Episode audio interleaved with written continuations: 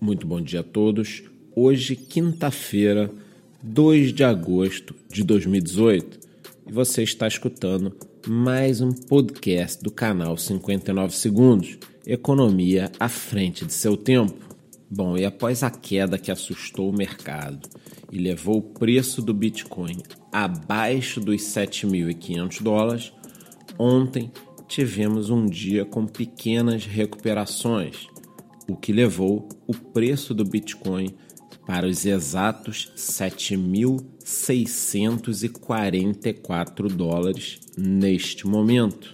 Em termos de altcoins, a maioria encontra-se no negativo, na faixa ali em torno de menos 1%, e dentre as 20 principais, apenas uma está positiva, Binance Coin, com mais 1,60%.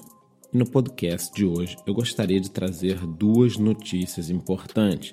A primeira delas é que o banco de investimentos Morgan Stanley está contratando Andrew Peel, um especialista no mercado de criptomoedas e Bitcoin vindo do Credit Suisse.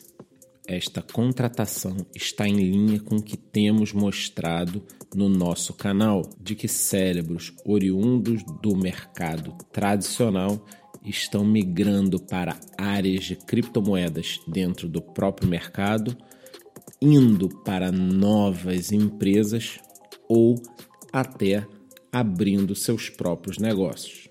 E a segunda notícia do dia é que em recente artigo no The New York Times, o Prêmio Nobel de Economia Paul Krugman afirmou: entusiastas de criptomoedas estão celebrando o uso de uma tecnologia de ponta para retroceder o sistema monetário em 300 anos. Ou seja, por mais que ele acredite que a tecnologia é boa, ela não está aí para resolver nenhum problema.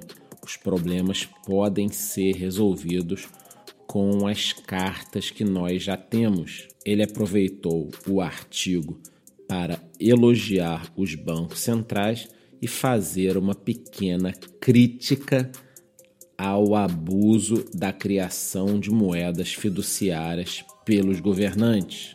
A verdade é que em todos esses meses que eu venho cobrindo o mercado de criptomoedas, poucas vezes eu fiquei tão animado ao ler um artigo com tamanha negatividade. Ele bate muito no mercado de criptomoedas e isso me deixou muito feliz, pois a última previsão que Paul Krugman fez desse tipo foi exatamente em 1998, quando a internet estava surgindo. Ele afirmou: o impacto da internet será semelhante ao impacto de uma máquina de fax. Ou seja, se Paul Krugman errar exatamente da mesma forma que ele errou em 1998 em suas previsões, os próximos 10 anos serão gloriosos para a tecnologia blockchain e para as criptomoedas. Muito obrigado, Paul Krugman, e tenha um bom dia.